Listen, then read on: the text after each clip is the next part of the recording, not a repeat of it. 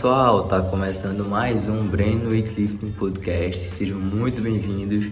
Para quem não me conhece, meu nome é Breno, sou treinador de LPO aqui de Recife, Pernambuco, e este é o seu canal de LPO, conteúdos técnicos, entrevistas, curiosidades e muito mais. Vocês só encontram aqui. Então, sejam muito bem-vindos. Ajustem o fone de ouvido, ajustem o volume do som e vamos para mais um episódio.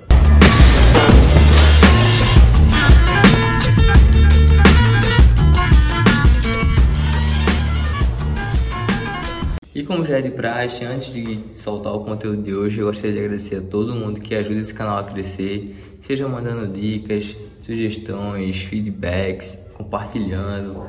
Eu fico muito feliz quando a galera vem no meu direct e diz que gosta do conteúdo, que quer que eu continue com esse projeto, que é muito bacana. Eu fico muito feliz. Isso só me ajuda a continuar. E o tema de hoje, como vocês já viram aí no título, é sobre iniciação no levantamento de pesos. Como que eu cheguei a esse tema? Eu comecei a trabalhar, fazer a iniciação de uma criança, tá? ela já vem da ginástica, já tem um repertório motor muito bacana, mas na hora dar prata surgem alguns medos, o medo de machucar a criança, o medo do que fazer. Mesmo você tendo uma boa base teórica, esses sentimentos são muito comuns.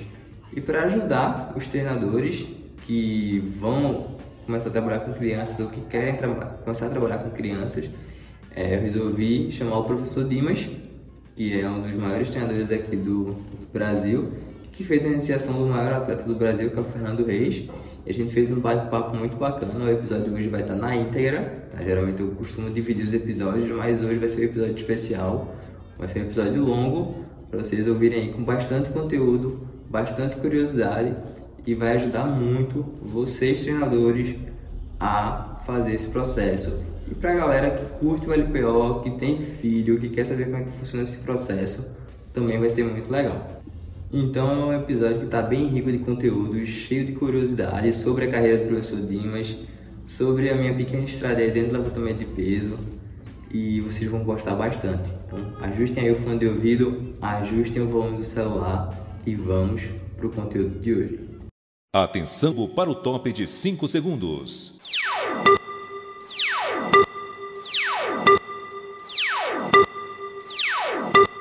É, então, a primeira pergunta é qual é a sua experiência com iniciação? Quantos atletas você já iniciou no esporte, independente de terem se tornado atletas de alto rendimento ou não?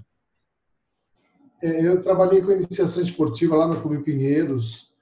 É, comecei aproximadamente entre 95 e 2000, com atletas de pouca idade. Eu sou de uma época que pouca idade no levantamento de pesos é mais ou menos 16 a 18 anos.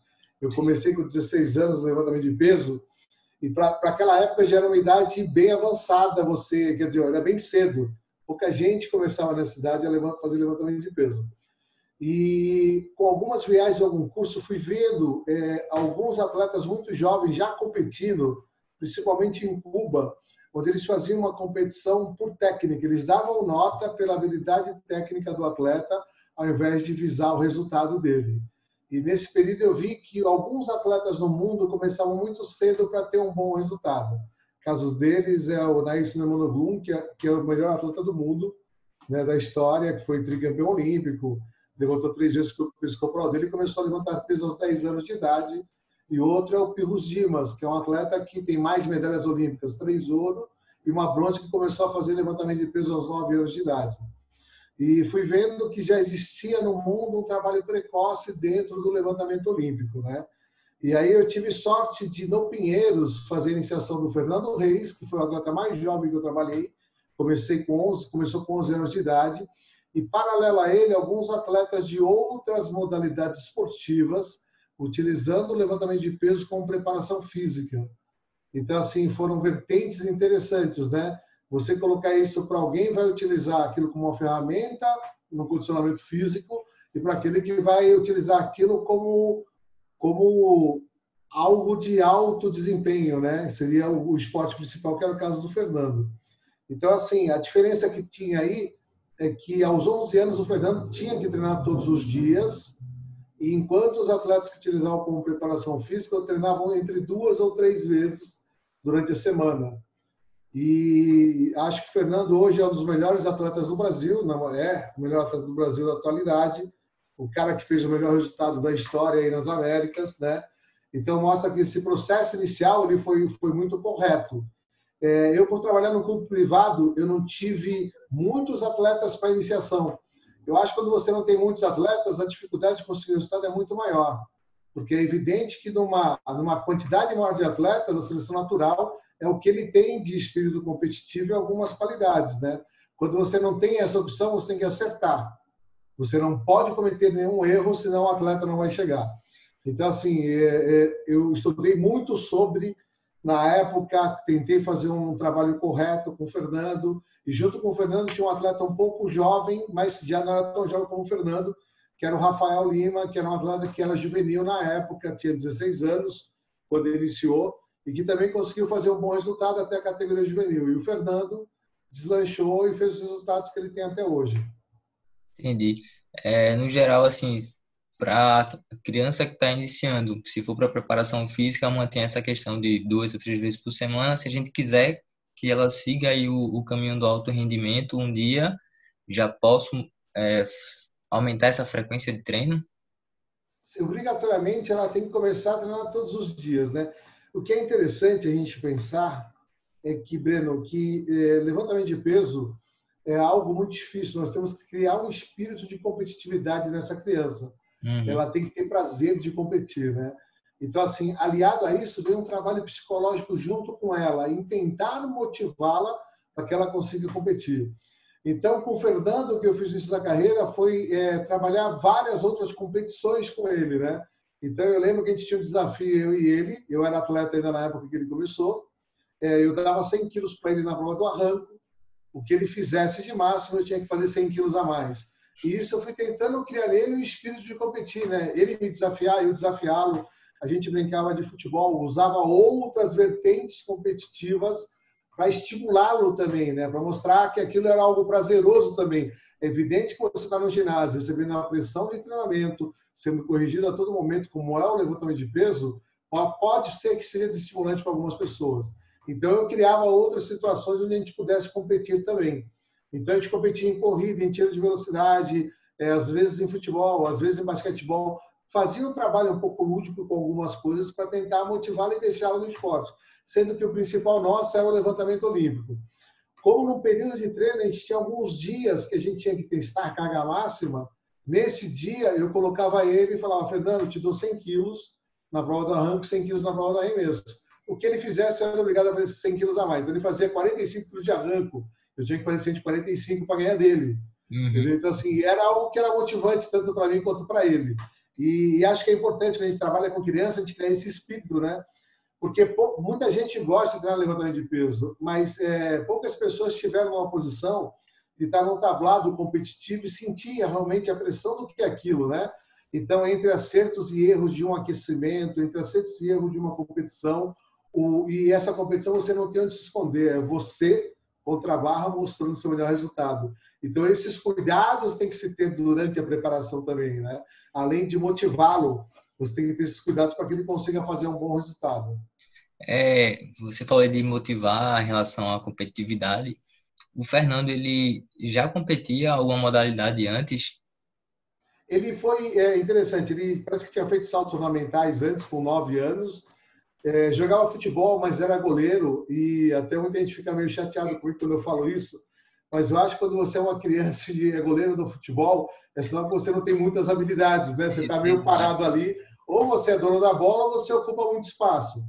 Então, assim, ele, ele era uma criança, para mim, sem muito talento. Não foi aquele moleque que me chegou para mim e falei, nossa, esse moleque vai ser um bom atleta. Não. Eu acho que ele deu a sorte de começar na idade certa e de ter sido feito um trabalho certo com ele para atingir um grande resultado que ele atingiu. Então, assim, foi uma conjunção de fatores, né? Então, assim, é, o Fernando, na realidade, que ele veio do saltos fundamentais, do futebol, e aí começou o levantamento de peso né, que na, até a mãe dele era muito contra a prática dele, o pai gostava, mas a mãe nunca gostou muito. E tenta imaginar que o Fernando era um moleque que tinha 1,45m quando começou o levantamento de peso. E essa modalidade, todo mundo coloca que existe, na realidade, um comprometimento no crescimento, uma influência negativa ao Sim. crescimento por ser peso. que na realidade não existe, né? O levantar peso da maneira que nós fazemos, levantamento olímpico, arranco, arremesso os exercícios complementares dele, ele acaba estimulando o hormônio do crescimento. E o Fernando, segundo algumas avaliações do ortopedista, do, do, perdão, do pediatra dele, ele cresceu 7 centímetros a mais do que deveria crescer, por estímulo do levantamento de peso. O Fernando é um moleque que tem 1,87m hoje, já é um homem de 1,87m hoje, então ele cresceu muito contando que o pai dele tem 1,64m e a mãe dele 1,70m e pouco. Conheci o pai dele, é, é, bem pequenininho o pai dele. É bem baixinho. Então, assim, a família tinha um medo que ele não fosse crescer, né? E eu garantia para a família, por tudo que eu tinha lido, estudado até aquele momento, que não tinha nenhuma influência. Eu também sou de pais baixos e eu cresci um pouco mais que todos, todos os meus irmãos. Então, assim, mostrando já para mim, que comecei na adolescência, que o levantamento de peso não me atrapalhava o crescimento. Né? Então, eu era um esporte seguro e que dava algumas condições muito importantes, que foi isso que o Fernando conseguiu aproveitar muito bem. Entendi. Com isso a gente já quebra um paradigma que é de que a criança vai levantar peso ela não vai crescer, né? E por que, que eu fiz essa pergunta do de se, de se ele já era atleta? Porque vindo para o exemplo que eu tenho hoje, né, que é a oportunidade que eu, que eu tenho agora de trabalhar com uma criança, ela tem 12 anos, ela treina ginástica desde os quatro anos, já compete, é atleta. Então eu me vi nessa, nessa sua fala aí. Ela já é uma criança e já é atleta, então eu tenho que acender esse espírito esportivo de competitividade nela. E assim, é, ela já se empolgou na, na, na prática do LPO agora. Ela vai sair da ginástica porque só está tendo de forma online. Ela não está tão empolgada e está muito empolgada com o levantamento de peso. E eu quero manter o ambiente, eu e a mãe dela, a gente quer manter o ambiente para dar todo o estímulo, mas não, a gente tem que ter esse cuidado em realizar o nosso desejo na criança, né? Porque assim, eu quero muito que ela siga e quem sabe se torne um atleta, mas tem que ser um desejo que vem dela. E como que a gente mantém esse desejo é, aceso, né? Da gente a mãe dela também gosta muito, quer que ela siga esse, esse caminho, mas qual que é a dificuldade que o senhor acha que eu poderia ter? As pessoas que a gente, a, a, que as pessoas poderiam ter ao fazer a iniciação para que a criança consiga ir se desenvolvendo, gostando de competir e se torne um atleta aí no futuro? Então, é, é isso que eu estou te falando. Tudo que você colocar de, de competitividade junto com ela, em outras atividades paralelas, tornando aquilo prazeroso, vai ser muito legal, né? Uhum. Então, eu lembro que eu tinha um grupo de jovens na sala onde o Fernando fazia parte, e a gente fazia algumas disputas que era montar a barra com o peso certo que determinava como aquecimento, né? Então, tipo, eu falava 120 quilos na barra, eu era obrigado a montar de uma maneira oficial como se fosse competição em dupla. E aqueles que acertassem acabavam ganhando e corriam menos ou tinham algum tipo de benefício. É, jogar videogame, é, apostas em corrida, em natação, o que seja. Então, assim, é, você estimular outro lado de competição na criança, né? que é o perfil competitivo, que essa menina deve ter por já ser atleta. Então, assim, ela já conhece uma pessoa de competição e talvez traga uma vantagem. Uma desvantagem que nós temos nessa situação é que ela ainda não tem lastro da modalidade. Esse lastro da modalidade a gente consegue com treinamento, com número de repetições, com tempo de treino, para que ela ganhe uma condição estrutural muito boa. Né? E você tem duas vantagens. Independente dela virar atleta de LPO ou não, ela vai melhorar absurdamente a condição dela para praticar o que ela quiser. Né? Então, o levantamento de peso ele pode ser usado como esporte auxiliar e alguns atletas que às vezes fazem como esporte auxiliar acabam virando grandes levantadores. A gente tem a história aí do Vasily Alexeyev, que é um atleta russo, foi o melhor atleta dos anos 70, 80 no levantamento de peso, bateu 83 recordes mundiais, era jogador de voleibol, era um ponta no vôlei, que usou levantamento de peso na comparação e gostou do levantamento de peso e viu que tinha talento para aquilo, acabou virando levantador. Né? Então, esse é um fato interessante. Agora, quando você é criança e você vem com algumas habilidades coordenativas, facilita muito você ensinar no LPO. Né? Elas têm é. algumas habilidades que, pô, que isso acaba trazendo e ajudando no trabalho. E alguns levantadores usam ginástica olímpica como, como condicionamento físico como Sim. um esporte auxiliar também, né? Então, assim, é, tu tá pegando alguém que tem um nível de flexibilidade muito boa, muito bom, que acaba ajudando você a desenvolver o teu trabalho, você não tem a dúvida disso. E uma, uma coisa que é muito interessante, ela tem um, um fator limite diferenciado, porque a ginástica olímpica, o limite é bem diferente, né? Tem que ter coragem, se arrisca muito, e isso é um lado que tem muito a ver com o levantamento olímpico também na fase competitiva. Você falou a questão aí do aprendizado né, coordenativo e eu fiquei impressionado. Eu nunca tinha, ela nunca tinha feito split jerk, né? Todos os movimentos que, que tem o espaçamento lateral é muito mais fácil, porque basicamente todos os movimentos do LPO são espaçamentos laterais e o jerk, o split jerk o tesoura, ele é antero-posterior, né? E aí quando eu fui ensinar para ela, ela fez a primeira vez errado o posicionamento e aí na hora assim eu expliquei, mostrei visualmente, né? E ela repetiu, ela ainda repetiu um pouquinho errado. Só que na mesma hora ela automaticamente ela olhou para os pés, ela se corrigiu sem eu pedir. Então assim, isso mostrou que ela é uma pessoa, uma criança que é, é bem legal de trabalhar, não é? Não, precisa estar, não precisei estar pegando no pé, ela automaticamente já consigo se corrigir. Ela pega os movimentos muito fáceis, só de visualizar ela já ela já pega. Isso já entra em outra questão, que seria é, qual a melhor maneira da gente começar a ensinar? Se visual, é, mostrando o movimento para ela repetir, se só auditivo, é, falando, ou os dois tocando, enfim, qual, qual seria o melhor, o melhor método ou que o senhor mais usa com os seus atletas? É, hoje em dia nós temos uma vantagem muito grande, né, que não tinha na minha época que era imagem. Eu lembro de uma história minha com o Fernando. O Fernando começou a treinar em 2001 comigo. E eu falava naquela época para ele, porra, que legal seria se a gente tivesse algum aparelho que conseguisse filmar e fotografar e a gente conseguir ver na hora. Porque nessa época tinha filmadora, mas não tinha um celular com alta definição e com tanta qualidade, né? Sim. Então, acredito eu que na minha época como atleta, se eu conseguisse filmar todos os dias e olhar esse vídeo durante o treino, isso poderia me ajudar bastante. E eu vi que isso ajudou muito o Fernando, porque o que, eu fazia? Eu levava uma filmadora para o clube, filmava o treino, chegava em casa, eu tinha uma placa de vídeo no meu computador, passava para o computador, é, editava isso, colocava no YouTube não listado e mandava para ele assistir, no outro dia discutia a parte técnica dele. Então, isso demandava praticamente um dia para conseguir fazer tudo isso e muito trabalho. Uma vantagem que você tem hoje, que é justamente conseguir mostrar essa imagem de uma maneira mais rápida para que ela venha corrigir você consegue executar de uma maneira correta também o movimento para que ela consiga ver a sua execução. Então, aí nessas, nessa situação, você tem vários fatores que podem te ajudar a trabalhar muito mais do que eu consegui na minha época, porque você pode filmar, você pode demonstrar e você pode falar e tentar analisar a consciência dela em você passar uma informação, ela conseguir fazer aquela correção automaticamente. Se isso é, não for assimilado, você consegue, através da imagem do celular, um vídeo, mostrar para ela o que ela está errando e acertando. Uma coisa que eu acho muito interessante, que eu sempre tive nos meus tablados, é, não sei se você viu, às vezes eu posto um vídeo do Paineiras, tem uma linha no meio do tablado que eu coloco Sim. lá, que é uma linha pintada. Sim. Isso te dá uma percepção muito boa quando você filma, né? Que você vê se ela está desplaçando corretamente, se em relação à linha central, no segundo tempo ela afasta. Isso facilita para que ela assimile também com você através da visualização em vídeo. Né? Então, assim, o vídeo vai te ajudar muito, não há dúvida disso. É uma coisa que é interessante, você hoje compete, você gosta de treinar, você levanta peso, utilizar essa característica de competir com ela também. Sim. Um peso ali onde você tem que chegar num peso mais alto, e vai ser legal vocês dois estarem se estimulando nesse sentido. Porque é uma situação que ela vai ter que passar no levantamento de peso, que é aprender a competir. E ela se colocar na situação desafiando com você, os dois lado a lado, cada um tá vai ser bem legal. Bem divertido também para vocês dois. Sim, isso aí que você falou, né? Eu até esqueci.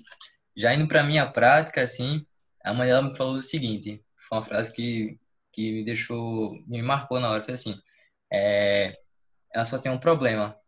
Se ela acha muito fácil ou se ela não está sendo desafiada, ela perde interesse.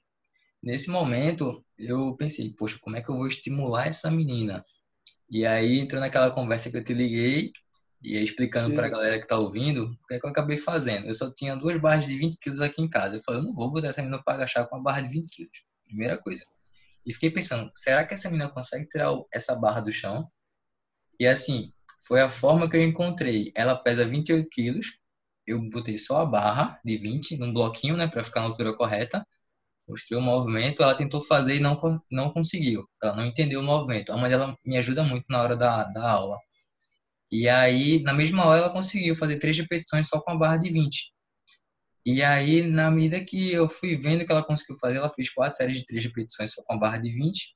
E aí, na mesma hora, eu decidi, vou desafiar ela um pouquinho. Eu, eu coloquei 25 quilos, ela fez uma repetição, bem tranquilo.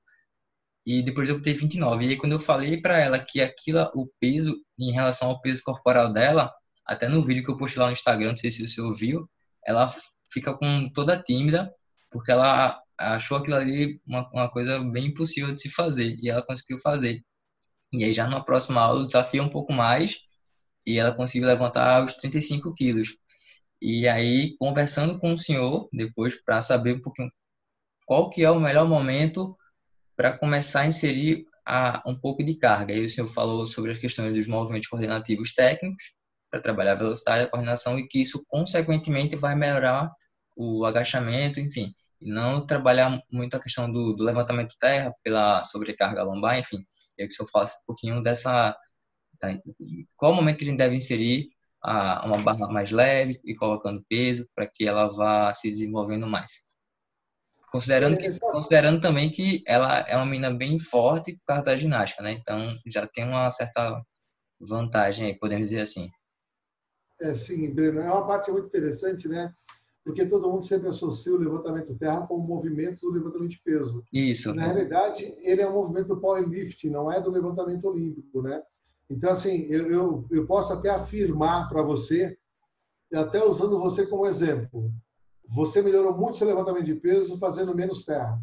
Muito. Concorda comigo ou não? Muito mais. Então, isso é uma questão lógica para mim. Então, assim, porque antes você fazia terra, que era uma sobrecarga e não treinava tão bem a parte técnica. A partir do momento que você trabalha a parte técnica, trabalha o movimento coordenativo como puxada, isso evolui realmente o resultado.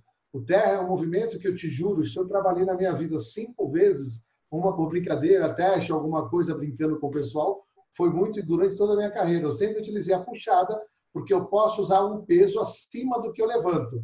Então, as puxadas, elas são eficientes, com acima de 100%, 110, 120, 130%.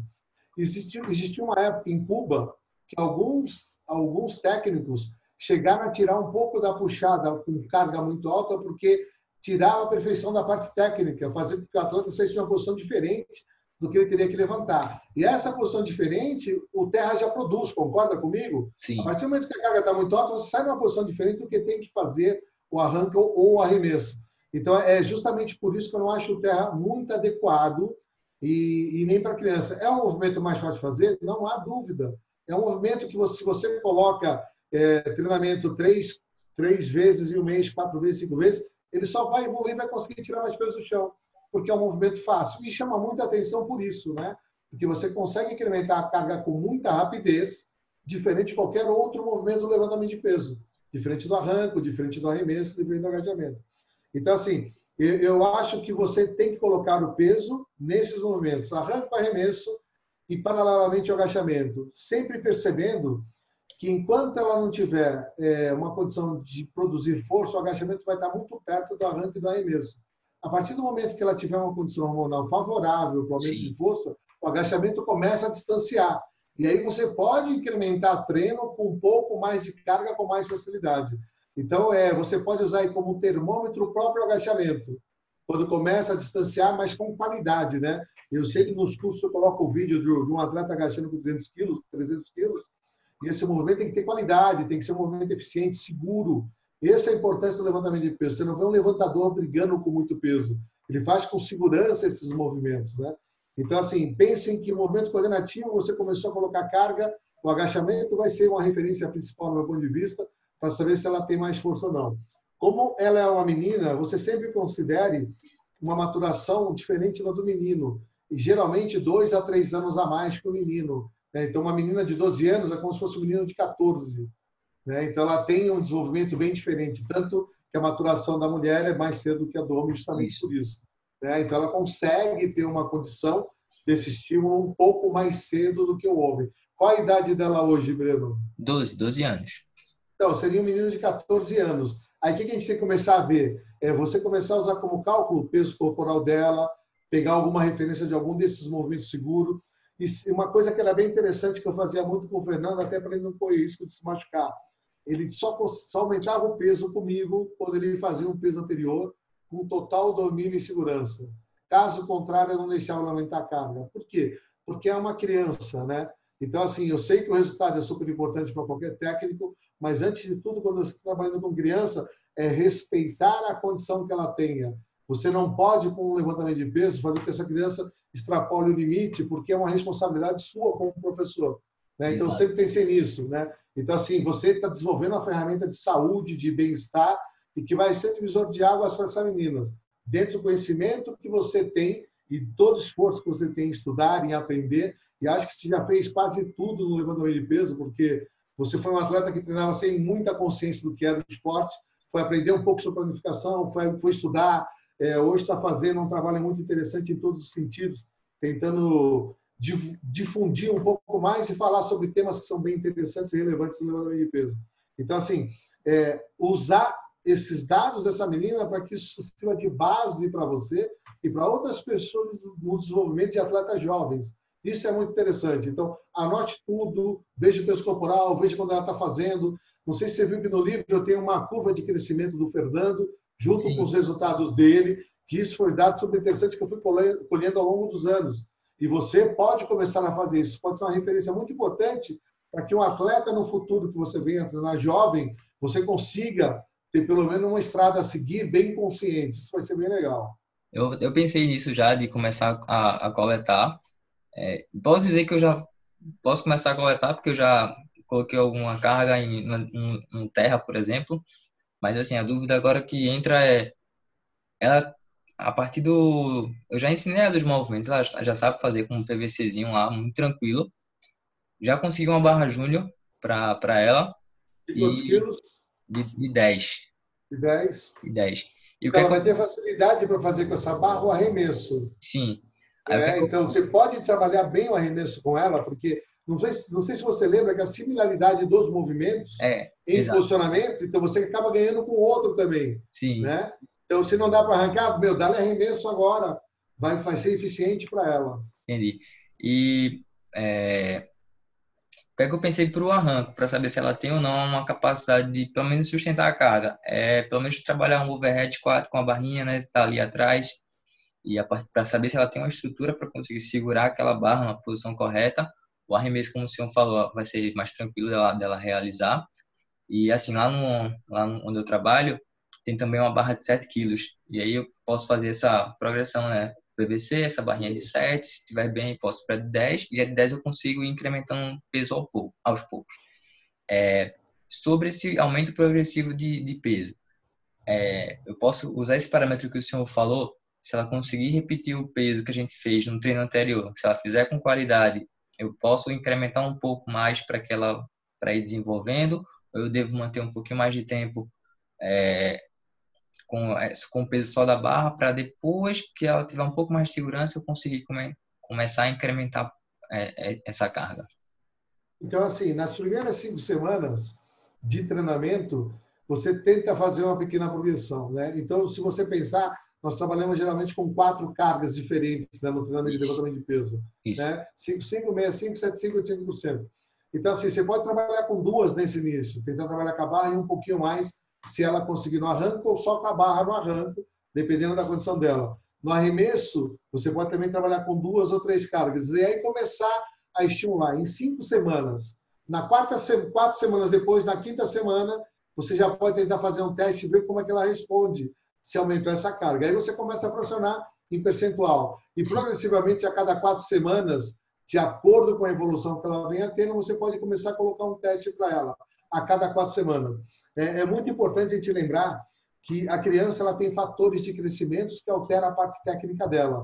Então, pode ser ter uma fase que ela tem algum estirãozinho de crescimento que, por bem para mudar de dimensão, muda um pouco o posicionamento técnico e você começar a fazer uns acertos. Então, ela pode estar estacionada em resultado, né, que tem a ver com crescimento, para depois voltar a evoluir. É esse cuidado que você tem que ter. É uma coisa que é muito importante, Breno, é você usar o filtro teu, da tua condição visual. Você vê se está sendo fácil o movimento, se está sob controle, para autorizar o aumento de carga. Então, sempre pense no máximo de segurança possível. Aquele negócio que eu sempre falo: treine acerto para acertar e treino erro. Se você treinar erro, você vai errar. Então, não, e nesse, nesse esporte, quanto mais você acerta, numa competição, melhor é o teu resultado, não há dúvida disso. Então, tente estimular isso nela: acertos, acertos. E uma coisa que é muito importante, Breno, que eu até eu falava muito com o Fernando, quando eu subi a carga dele, e com os meus atletas também que eu treinei, que toda vez que eu falo para ele aumentar o peso, é porque é possível fazer. porque se não fosse possível, não tinha sentido eu colocar para ele tentar. Né? Então, assim, é uma coisa que você vai começar a trabalhar com ela para que ela, ela confie no que você está falando ou no estímulo que você está dando verbal para ela, que vai ser muito importante para que ela evolua. Isso até para os adultos mesmo, né? Quando a gente pega, a gente fala, não, você pode aumentar. a pessoa fala, não, não quero, tá muito pesado, porque ela duvida um pouco da capacidade. Talvez essa menina, por já ser da ginástica, já fazer outras coisas né, na barra, ela já tem um pouco mais de coragem e talvez não tenha tanto esse bloqueio, né? Mas não sei se aconteceu com você da, da criança ter um bloqueio, você dizer, não, aumenta a carga, ela, não, não quero aumentar. Já aconteceu isso? Não, na realidade eles pedem e eu segurava, né? Então, okay. esses mais jovens, eles têm um ímpeto diferente, né? Eles Exato. querem sempre tentar até, até, de repente, acontecer alguma coisa. Então, assim, eu sempre evitava. É, tinha que ser muito seguro o movimento anterior para que eu conseguisse aumentar a carga com segurança. Então, o que, que vai acontecendo com isso, Breno? Quando eu estou numa competição e eu falo para esse atleta, vai tantos quilos para a gente ganhar, ou agora é você com tantos quilos. Se eu estimulei isso no treino e ele acertou, com certeza ele vai conseguir acertar ali, mesmo sendo uma carga que ele nunca fez. Entendeu? Uhum. Então, é esses dados são fatores psicológicos que você vai acabar trabalhando com ela. Ela vai aprender que na hora que você falar vai, que você consegue, ou vai que dá, ou agora é você com tanto peso, isso vai criar, vai ser um estímulo, um estímulo para ela, né? Então, esse fator técnico-atleta é fundamental na formação. Você não tem a menor dúvida disso. Eu lembro que a primeira competição internacional que eu fiz com o Fernando, ele tinha 15 anos, a gente foi para o México para um campeonato pan-americano. E ele, nessa competição, acertou só duas tentativas, uma de arranque e uma de arremesso, mas ganhou longe a competição dos outros adversários, né? E aí uma pessoa da confederação que estava lá falou, pô, ele não parece muito competitivo e tudo. Eu falei, não, ele é competitivo, a gente está trabalhando isso, essa primeira competição dele, e nós, a partir daí, começamos a trabalhar isso com o Fernando. O Fernando, a partir dessa competição, todas ele tinha entre cinco e seis acertos. Então, assim, tudo muito programado e tudo muito trabalhado. Então, é evidente que nessa trajetória vai ter alguma competição que tenha falha, onde você vai ter que trabalhar psicologicamente para conseguir fazer as correções, para que ela consiga ter um bom resultado sempre. Vai chegar uma época que vocês dois vão estar numa sintonia perfeita, e na hora que você falar vai que dá, acabou, ele vai conseguir fazer, ou ela vai conseguir fazer e vai ter um bom resultado. É, eu sinto, agora falando um pouquinho por mim, eu sinto muito falta disso, porque eu treino sozinho, né? Então, às vezes, assim, eu não tenho. Sou eu, o eu atleta e, e o eu treinador na mesma pessoa, um brigando com o outro para saber se aquela carga vai ou se aquela carga não vai. Quando eu erro, eu não consigo. Então, para mim, isso é muito difícil. E quando você tem alguém, né, no caso, como ela vai ter a mim para estar tá lidando essa, esse fator motivacional, acho que vai ser mais interessante. Eu sinto muito falta disso às vezes, mas enfim, a gente tem que trabalhar com o que tem, né? Se não tem ninguém, a gente. É, esse é o lado interessante, Bruno, porque eu fui autodidata no levantamento de peso. É complicado. Os meus maiores resultados eu era sozinho. Então, e, e tinha, e tinha uma coisa que era pior para mim, né? Eu pegava no pé da minha equipe, pegava no pé do Fernando, a gente ia para uma competição, eu fazia todos competirem, eu era o último a competir, porque minha categoria estava entre as últimas, e eu tinha que fazer um bom resultado para mostrar para eles que realmente era aquilo que eu estava falando. Sim. Então, eu tinha uma pressão maior em cima de mim, entendeu? E eu conseguia lidar com isso. Então, assim, é evidente que a situação que você está passando hoje só favorece o teu crescimento. Né? Então, assim, puta, eu não tive técnico, depois eu tive que ir para Cuba estudar, aprender, aí trouxe um técnico de Cuba para ficar comigo, mas já estava em transição de final de carreira. Então, assim, não, digamos que não foi eficiente, mas eu poderia ter chegado muito mais longe, talvez tivesse isso antes. É evidente que, até pela idade que você começou, para ela é mais favorável ter um grande resultado do que você. Você Sim. sabe disso, né? Então, assim, mas eu, eu vejo pelos seus vídeos, suas postagens, que você está tendo uma evolução técnica, você está mais estável nos movimentos, é, você tá, não faz uma marca ruim, entendeu? Você tem um bom resultado e ainda tem muito para evoluir. Isso, esse é o lado legal. E é um desafio para você, você se estimular com ela. Eu estimulei muito com o Fernando na época como atleta, porque essas competições que eu criava entre eu e ele, que era no tablado ou fora do tablado, ou videogame, o ping-pong, o sinuca, entendeu? É, eu sei que eu sempre sei vitorioso, até falava isso para ele, né? Pô, difícil aprender para você, hein?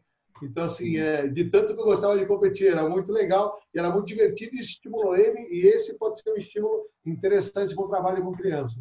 É, o que, que me dá um estímulo muito grande é quando as pessoas chegam e falam que gostam dos vídeos, né, na, da minha parte técnica, e isso me motiva muito a, a, a continuar treinando correto para mostrar, passar uma imagem de, de, de, resultados, né? Porque quando você só levanta peso sem qualidade, é, é impressionante até certo ponto. Depois as pessoas começam a, a mandar dizendo, ó, oh, tá errado, tá levantando peso, mas tá, mas tá errado. Então, com os meus vídeos, às vezes, as pessoas começam a criar uma consciência do que, que é um movimento correto e como fazer um treinamento correto e de como evoluir. Isso é muito bacana. Não, realmente é muito interessante. É, é, e, e, assim, interessante e te dá um aumento do teu compromisso com as pessoas, porque muitas pessoas querem te observar e querem te ver fazendo. Exato. Né? Problema eu passava como atleta. Quando eu ia para a competição, todo mundo queria ver como o Dimas ia competir naquela competição. Se ele ia repetir a mesma marca. E eu era meio alvo, né? Todo mundo queria ganhar de mim, entendeu? Era pior ainda.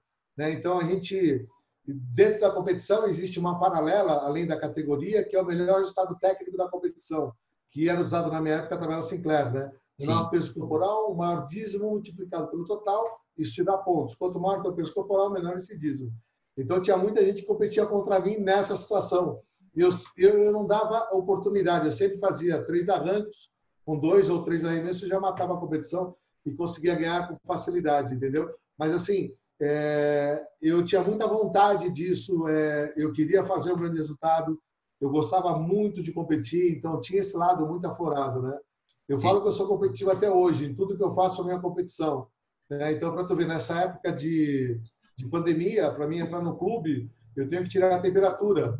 E se tiver perto de 37, não entra. Eu vou com uma amiga minha, que é uma professora, a gente compete. A mais baixa ganha. Todo dia eu ganho. A minha temperatura está mais baixa que a dela, entendeu? Então, para mim, tudo é uma competição porque eu vivi nesse meio. Então a gente aqui conseguiu comparar pelo menos como é que foi a nossa iniciação, né? Mais sozinho, com poucas ou nenhuma pessoa ali é, dando feedbacks, dando um direcionamento e a oportunidade que a gente teve depois ao iniciar pessoas é, que dá uma visão muito diferente. Né? Então a gente podemos dizer que a gente conseguiu tirar bom proveito da, das situações que nos foram impostas, de aprender um pouco sozinho, sem tanta tanta gente ali ajudando, mas isso é, isso é muito bacana. É... Uma coisa que é muito importante, Breno, não esqueça de você e do seu treinamento como atleta. Vai chegar uma época que a sua condição vai ser tão favorável que talvez você treine um pouco menos e consiga fazer um bom resultado. Sim. É quando você começa a dar muito mais aula e se dedicar menos a você. Então, separe sempre o seu tempo e se dedique a você. Sim. Entendeu? Pense nisso, que isso aconteceu comigo. Chegou uma época que eu treinava tantas pessoas que eu me treinava muito menos. Não, separa o teu tempo para ti, para você continuar evoluindo, porque você ainda é novo no esporte. Sim. Entendeu? Então, assim, eu já era um pouquinho mais, já tinha quase mais de 20 anos de treino. E eu fui esquecendo porque eu, eu, minha, a minha competitividade resolvia a situação de competição. Eu ia lá e ia conseguir me superar. E isso não é muito interessante. Então, isso eu nunca deixei nenhum atleta meu fazer. Então, não deixe de se cuidar e de treinar e de se preparar para fazer o teu resultado. Isso, isso é muito importante assim para todo mundo, né? Porque tem hora que a gente começa a ganhar, a ganhar dinheiro, que é legal, né? mas a gente começa a esquecer, porque eu não faço LPO só porque é minha ferramenta de trabalho, eu faço porque é um esporte que me, me faz muito bem, né? A minha terapia diária, que é o meu momento ali que eu vou para me, me distrair um pouco, me desconectar da, da vida um pouquinho, e é muito importante fazer. Seguindo mais uma pergunta que eu tenho de dúvida, né? É, até que, como é que você conseguiu separar essa questão do teu desejo de treinador, de fazer com que os teus atletas seguissem até o alto rendimento do desejo dele? É, sempre estimulando mesmo a competição, chegou algum atleta que você teve a, a, alguma dificuldade, que eu tenho essa, esse receio. E eu já ouvi de algumas pessoas, principalmente pais, né, que a gente não, não deve é, tentar realizar os nossos desejos, que a gente não conseguiu, nos nossos filhos. Eu vejo isso também, eu posso ligar isso pro, como treinador também. Eu quero que elas se desenvolvam, eu quero que as crianças que eu pegue se desenvolvam também no esporte, pensando primeiro sempre na, na qualidade de vida, como promoção de saúde, para que essa criança se desenvolva bem, mas não ficar forçando uma situação que talvez ela também não queira viver, que seria a situação de atleta de conseguir um sucesso esportivo aí, né? Quando eu postei o vídeo, muita gente falou, ah, já é um atleta em formação ou talvez seja, mas será que ela realmente, como é que eu posso, é, será que isso realmente vai ser o desejo dela? Não vejo muito essa dificuldade, assim. É, não, eu também tive esse problema com todos os atletas, não sabia se o que ele queria era realmente aquilo, né? e volta a citar de novo, Fernando, para você. Ele tinha amigos, ele era sócio do Pinheiros, muito rico e que não entendia como é que ele podia, um feriado, um sábado, um domingo, ele está ali treinando comigo. Porque às vezes na nossa programação tínhamos que treinar nesses dias, né? E, em vez dele se divertir, que ele ainda era uma criança e tudo, eu acabei dando a liberdade para ele de escolher o que ele queria fazer. É, ele, quando ele ia lá, a gente treinava bem, a gente conseguia fazer, e fui mostrando para ele, através do controle de treino, onde ele poderia chegar. E, e, chegou uma época que eu acertava o que ele poderia fazer durante todo o ano. Quando ele ia fazer o melhor resultado, quando, que competição ele ia ganhar, quantos recordes nós bateríamos aquele ano. Então, eu conseguia prever o que aconteceu usando muito cálculo. Você já fez meu curso, sabe que eu, eu gosto muito de calcular, de fazer contas sobre, usar referências, né?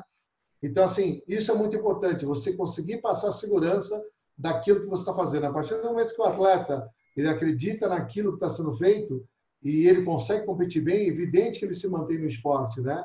Sim. E eu acho muito difícil hoje, no dia de hoje, a gente conseguir forçar alguém a fazer porque nós queremos, né? Se ela não quiser, ela vai embora, pode ter certeza disso. Sim, Ainda mais claro. do dia de hoje, né? Na minha época, já que o Fernando já era assim, em 2000, antes talvez alguém forçasse alguém a ser atleta. Hoje é muito difícil. Se ela estiver contigo, ela vai estar com prazer e o prazer vai ser duplo, porque eu tenho certeza que só por ela estar treinando contigo, isso já te estimula. Concorda ou não? Muito. Eu conheço com a minha namorada às vezes que eu termino de dar aula a ela e por mim eu ficava muito mais tempo ali com ela, conversando, treinando, porque é um, é um sonho que eu consegui realizar e que a gente já liga com aquele outro ponto lá que o senhor falou. É uma, é uma criança, né? Então, o fato da mãe dela já me entregar a filha dela para fazer um esporte que talvez que para muita gente é um esporte que tem tanto preconceito, assim, levantar peso, tem tanto preconceito para crianças por todos os paradigmas que que existem. Então, eu ter essa oportunidade é uma coisa que uma, uma felicidade que não cabe não cabe em mim. Então, realmente, é, o momento ali passa muito rápido, eu fico muito empolgado, querendo reencontrar para a gente continuar treinando. E assim, estou muito feliz com essa muito, muito feliz e tenho muitas dúvidas também é, como, como proceder e, e obrigado ao senhor por, por, ter me ligado naquele dia, ter dado essas diretrizes, é, por ter troca, tá trocando esse papo aqui, porque acho que a minha dúvida, a sua dúvida lá no começo é a minha dúvida que estou começando hoje, é a dúvida de alguém que está ouvindo esse podcast ou alguém que acompanha o senhor, que me acompanha, que tem muita dúvida. E como a gente está falando de uma criança, né, a gente tem que fazer tudo o mais certinho possível para poder não ter não ter nenhum problema, né? Existe existe assim um medo, o, o medo de você machucar, mas existe também o desejo de você fazer dar certo. E à medida que você vai vendo que as coisas vão se encaminhando, você vê que está no caminho certo para desenvolvimento, né? Sim, Breno, eu posso te garantir, é, com 100% de certeza, se você usar os movimentos de levantamento de peso, arranco, arremesso e agachamento, dificilmente essa criança vai se machucar. Porque são movimentos coordenativos, se tiver alguma carga, ela não faça. Assim, ela não vai colocar acima da cabeça logo ela não treina. Então pense Exato. nisso. Os movimentos que vão proteger essa menina, arranco, arremesso e agachamento, são esses movimentos que eu tenho que pensar, trabalhar e conduzir e ensinar. Entendeu? Sim. Então, assim, se você trabalhar com isso, eu tenho 100% de certeza essa menina não vai se machucar e vai ter um bom resultado. Você não tem a dúvida disso. A gente falou aí do, do incremento de cargas nos movimentos técnicos. O agachamento vai entrando junto também. Eu posso é, fazer ela agachar e colocando um pouco de carga também. Você, você pode usar o agachamento com ela, é, mas sempre respeitando aquele controle de ser controlado, sim, sim. subir rápido, postura. Sempre vai nesses detalhes, que são isso que vai fazer ela desenvolver bem. Entendeu? e ainda mais na cidade. Aí logo, logo ela vai estar começando a aumentar o nível de força, vai ser bem interessante e estimulante. Sim. Entendeu? E essa habilidade, desenvolver a habilidade técnica no arranque e no arremesso é o suficiente para que ela venha atingir um bom resultado. E controle. Você Sim. controlar sempre tudo que está sendo feito.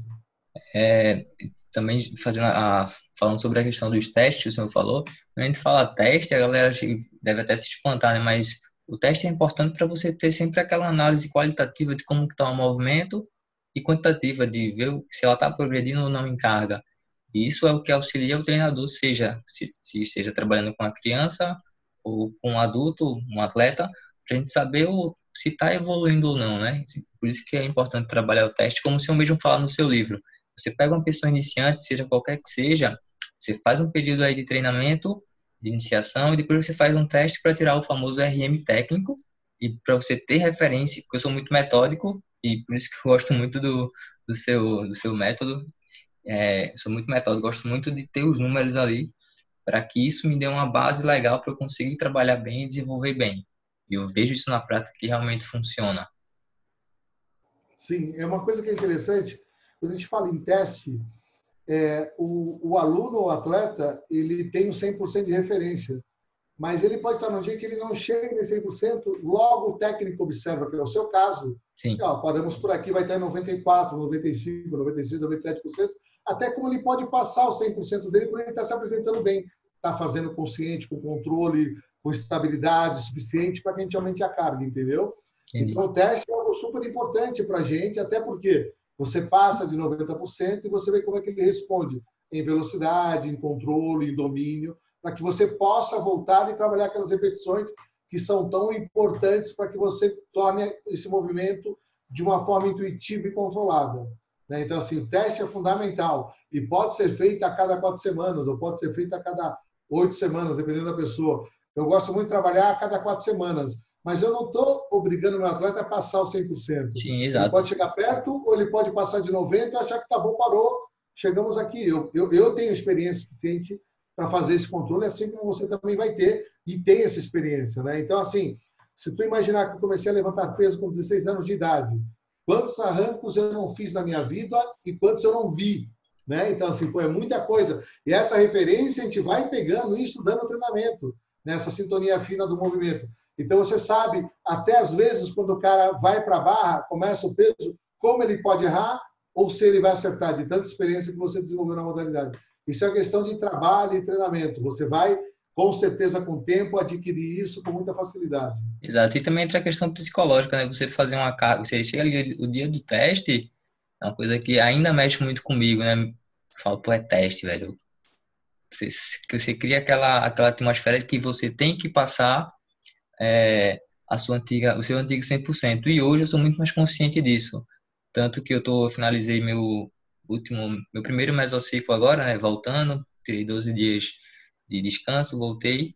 Minha força tá, tá de volta. Mas na sexta-feira eu dormi mal, acordei 5 e meia da manhã para dar aula, depois não consegui dormir, meu corpo não recuperou. Fui fazer arranco com 96 quilos, pô, é, é, não estava entrando bem, já sentia aquilo ali, já senti que o corpo não estava bem. Quando eu fiz ali o 108, que foi mais ou menos 94%, e eu errei 3 com 112, que seria 97%, eu falei, ah, tá de boa, segue a vida. Não é um, não é um teste que vai é, dizer, não, se eu tô ruim. Um dia ruim, é, por isso que eu falo também do extra, né? O extra faz muito sentido. Você comeu bem, dormiu bem, trabalhou bem, brigou com a namorada. Isso é, faz muito. Não é só o trabalho. O trabalho técnico, às vezes, está bem feito, a força está em dia, mas se alguma coisa extra não dá certo, o teste provavelmente ele não vai sair bem, bem sucedido, né? É, que é interessante que às vezes os 95%, dependendo da condição que você apresente de recuperação, ele pode ser até mais de 100%. Conseguiu entender? Captar, então, se eu dormir mal, comi mal, me sentir mal, é. aquela carga, por isso que eu não estou conseguindo fazer. Então, às vezes, o importante não é nem chegar no 100%, é conseguir pagar algum peso anterior, que é muito, muito que eu falo no treinamento. Está cansado? Baixa a carga e paga as repetições. Que é isso que a gente precisa fazer na realidade no treino, né? Exato. Então, assim, e vai ter situações, Breno, em que você pode ir para uma competição em que você não durma bem, acorde mal, passe mal e que você competir e resolver. É um momento em que você tem que resolver, porque é só você e a barra no momento de competição, né? Então, uhum. assim, eu acho que é o esporte que, sob pressão psicológica, é o que mais forte tem faz essa pressão sobre o atleta, porque você subir no tablado, tocar uma campainha avisando que faltam 30 segundos para você tirar a barra do chão, é o peso máximo seu. Quer dizer, a pressão, todo mundo te olhando. E as pessoas sabem o quanto você levanta. Cara, é uma pressão tremenda. Então, assim, e, e, isso a gente vai aprendendo com o tempo a trabalhar também. E vou te dizer mais uma coisa. Tem muitos atletas que param, às vezes, de treinar por não, não gostar mais dessa pressão, entendeu? Então a gente só essa pressão a vida inteira como atleta, aí passa 20, 25 anos de treino, o cara fala, ah, deu, não quero mais passar essa ansiedade que já já não estou me sentindo legal com isso, entendeu? Porque a pressão realmente é muito grande. e é desafiador demais para o levantador. Então, uma coisa que eu, eu até comento muito com meus atletas, quando você fizer um bom treino, é, pegue essas sensações que você teve naquele momento, durante o movimento, antes do movimento, e traga isso para outros treinos que forem pesados, entendeu? Então, trazer essas sensações positivas ou o que aconteceu. E às vezes já aconteceu com você também. Você pode estar muito mal para treinar e conseguir treinar muito bem. Concorda comigo ou não? Ontem Isso também foi... pode acontecer, cara. É... Né? Então, é esse controle que está no, no perfil psicológico, o quanto você consegue dominar isso. Que isso é muito importante. E outra coisa, o treino mais fácil que tem é o treino que você vai tentar RM. Por quê? Porque é o treino que menos cansa. Você só sobe a carga, você não repete, cara. Exato. Né? Então, se a gente pensar, é um treino menos desgastante fisicamente, um pouco mais de pressão psicológica, mas é um treino fácil de fazer. É. Né? É, você que a gente começou falando um pouco sobre a iniciação das crianças e chegou agora meio que na iniciação para competir, né? E assim, eu Sim. vou competir depois de, de velho, digamos assim. E você descreveu algumas sensações que eu tenho realmente. Porque, querendo ou não, você se dispor a competir já é algo muito, muito bacana.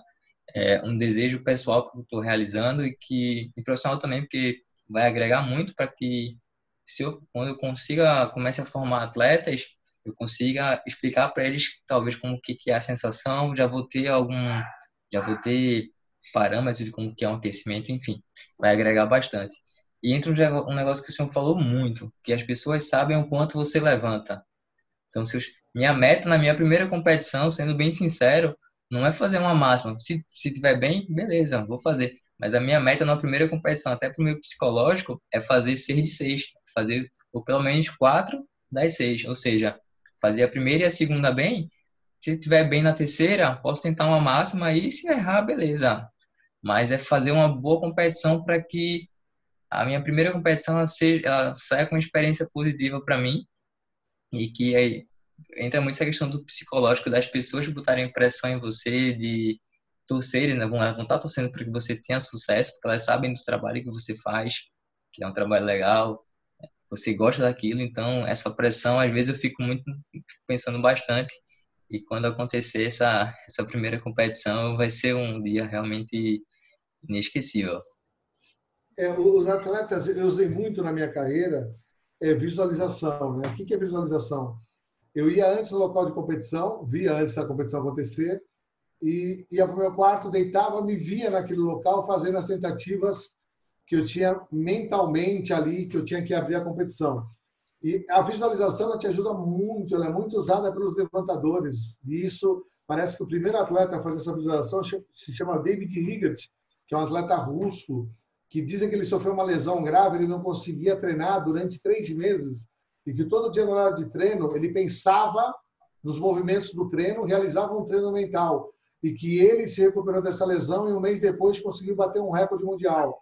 Então, assim, é muito interessante você mentalizar, pensar nas ações, tá? E ter isso na tua cabeça. Então, assim, um dia de treino forte no local que você vai fazer, você um dia antes, ou horas antes, ou na parte da manhã, em períodos diferentes, você se vê fazendo os grandes pesos, você sentir, ver a sensação, visualizar o local. Isso é super importante.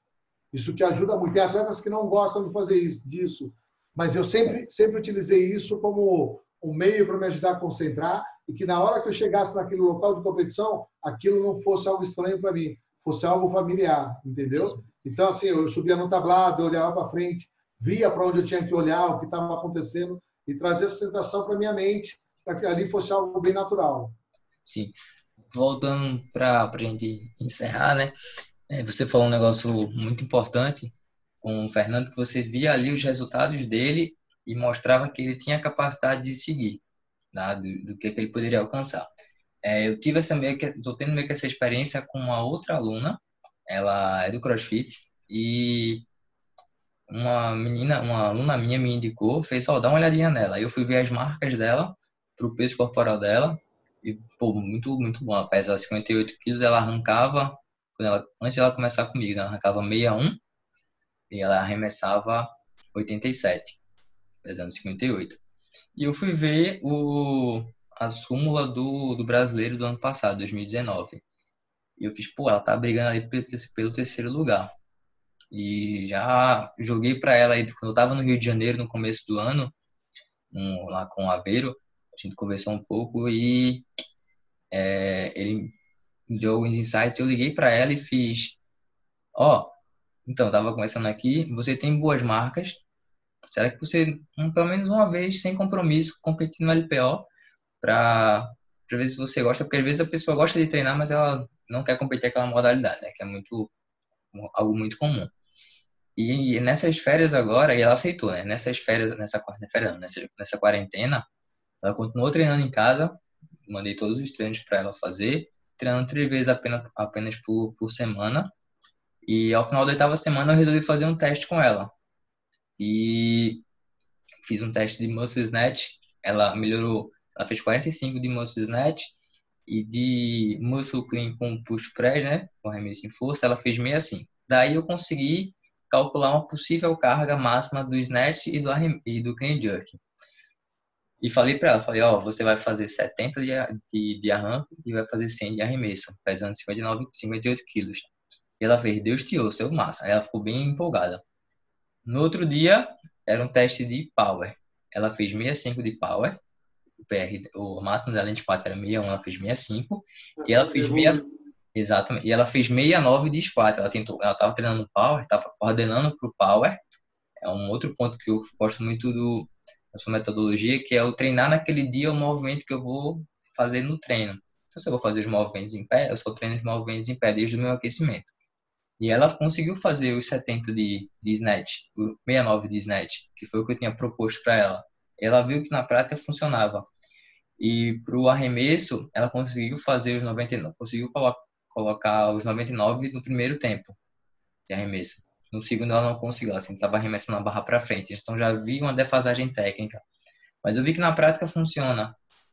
Você, quando eu coloquei os resultados para ela, ela viu ali que ela tem chance. A gente teve uma reunião e ela topou muito a ideia de competir pelo menos uma vez. E assim, tem boas projeções para ela. Ela vai continuar treinando o LPO juntamente com o CrossFit, conseguir ajustar o volume.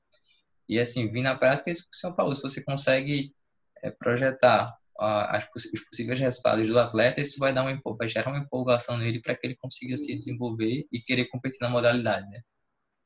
Sim, não, não há dúvida. E esse controle que você está fazendo realmente é muito bom e muito estimulante. Eu só vejo um risco de você jogar isso para uma competição em que pode dar certo ou errado. Sim, exato. A competição muda muito a história, né? Exato. Então, assim, ela pode até competir mal e ter saído super bem em resultado. É que tá. A gente tem que ter alguns fatores, como ela se portou, qual era a condição, como foi o aquecimento, tem outros fatores que interferem na competição. Mas, de todas as formas, essa evolução que ela está tendo, é evidente que ela melhorou no CrossFit. Se você perguntar para ela, ela vai falar que está sentindo melhor fazer CrossFit. Mais forte. vai estar tá mais forte. Né? Então, vários exercícios ela vai fazer melhor, porque se você usar o levantamento de peso como uma ferramenta, até para o CrossFit, ele acaba te dando resultado. O nível de força vai subir. E esse controle que você fez com a evolução técnica dela, fez ela dar um salto de qualidade tremendo aí, pelo que você falou. Né? Isso é bem legal. Eu não, não, fiz nada além do básico, foram três treinos por semana, a gente teve esse tempo todo, sete semanas fazendo a mesma coisa, com as cargas baixas ainda mais dentro de uma planificação, porque não tinha, não tinha tanto peso, enfim, para colocar. E deu certo, sabe? Na prática dá certo, as coisas dão certo. Eu falo muito que o LPO, o espaço tem que ter paciência, não adianta, não tem milagre, não tem fórmula mágica. As pessoas veem como eu treino hoje e eu tô, vou entrar na minha quinta semana, estou fazendo a mesma coisa desde a primeira semana e o resultado vem. Então, eu consegui, eu vejo que eu consegui de uma forma positiva fazer com que as pessoas enxerguem isso, que não tem mistério. É você repetir, repetir, repetir, treinar acertos, que é muito importante, para repetir acertos, repetir um padrão técnico correto e conseguir evoluir na modalidade. Exatamente, até porque se você bater PR todo dia, em menos de um ano você é campeão do mundo, né? Exatamente. Então isso é quase impossível de acontecer. Por isso tem que repetir os pesos inferiores, melhorar essa qualidade, que aí o movimento vai ficar seguro. Tem que ser seguro. Né? Então, assim, o que você fez nesse processo todo foi aprender como treinar. E na partir do momento que você começou a praticar correto, eu lembro de uma frase que você falou comigo, é, que você pensava que fazia bem e que hoje você vê que faz bem. Exato. Né? Então, a diferença, pô, eu achava que eu fazia bem, mas não fazia. Depois de trabalhar, programar meu treino, conseguir aprender a planificar, hoje eu sei que eu faço bem, porque eu vejo a diferença. Você postou acho que dois vídeos comparando alguma foi, coisa assim. Foi. Né?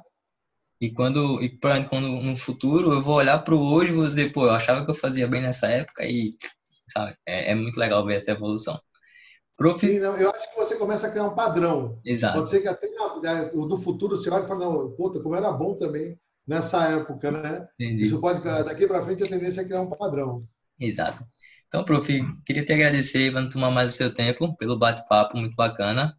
É sempre um prazer estar conversando com você ou conversando com pessoas que gostam do levantamento de peso. O papo sempre flui tranquilamente. Acho que esse, esse, esse papo foi bem proveitoso para quem está ouvindo, quem souber extrair informações corretas já vai conseguir desenvolver um bom trabalho de iniciação, seja com a criança, seja com o adulto, enfim. Isso que foi o objetivo. Gostaria de te agradecer mais uma vez. Se quiser falar mais alguma coisa, fique à vontade. Beleza? Sempre bem-vindo à casa sua. Quero agradecer pelo convite seu. Estou é, sempre à disposição. O que precisar de mim, entre em contato comigo. No que eu puder te ajudar, não há dúvida disso. Como você sempre me procurou e sempre te atendo com carinho, assim como qualquer outra pessoa que me procure. Tá sobre levantamento de peso. Eu gosto muito do levantamento de peso. Eu sou um dos pioneiros aí nessa área. Trabalhei muito tempo sozinho, onde ninguém acreditava, né? Existia mais preconceito que conceito. Exato. E sempre levantei essa bandeira de organizar treino, de planificar, de ter qualidade de treino. E você é um cara que me ajuda até nesse desenvolvimento, porque você foi um cara que me procurou, que fez curso e que hoje está desenvolvendo um bom trabalho. Quero te agradecer e boa sorte no, no teu trabalho aí. Muito obrigado, prof.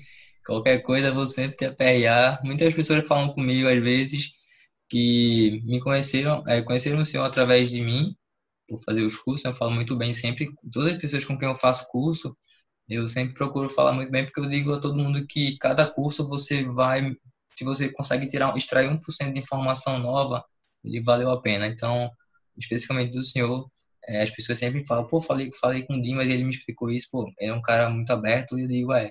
Então, vale muito a pena a gente aprender com pessoas, ter a mente aberta, porque eu não, em comparação ao senhor, eu não sei nada, então, eu estou sempre procurando para a gente poder aprender cada vez mais, para poder fazer o LPO evoluir que é pelo esporte, não é por ego, não é por nada, é para que o esporte cresça, porque é um esporte muito, muito bacana e é o melhor esporte para todos os esportes, digamos assim, né? Então, a gente fazer a modalidade crescer, isso é muito bacana, cada um ali dentro do seu, da sua cidade, do seu bairro, do seu estado, enfim, é pelo esporte. Então, isso é muito bacana ter pessoas como o senhor que são referências aqui e que é um cara que está sempre aberto. Então, agradeço de coração, continua mantendo esse bom trabalho aí que a gente só tem a ganhar. Obrigado, um abraço, Breno. Um abraço, Profi. Tchau, tchau.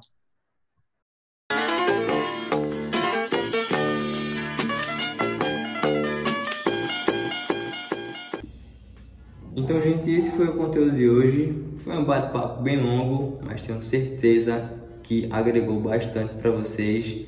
Tirou muitas dúvidas e também deixou muitas dúvidas para que a gente continue nesse processo de estudo, de aprendizado é algo que tem que ser constante, até porque a gente não sabe de nada. Se você disser que você sabe de tudo, você está sendo muito arrogante. O conhecimento é algo, algo enorme, a gente tem um mundo de coisas para conhecer, para estudar. Enfim, continue esse processo de aprendizado, de estudos, para desenvolver o melhor trabalho para cada caso que você pegar aí dentro do seu box, da sua academia, enfim.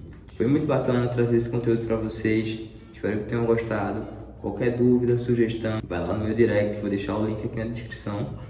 E vocês são sempre muito bem-vindos, respondo todo mundo com muito prazer e muito carinho, tá bem? Então um abração e até o próximo episódio. Que a força do bigode esteja com vocês.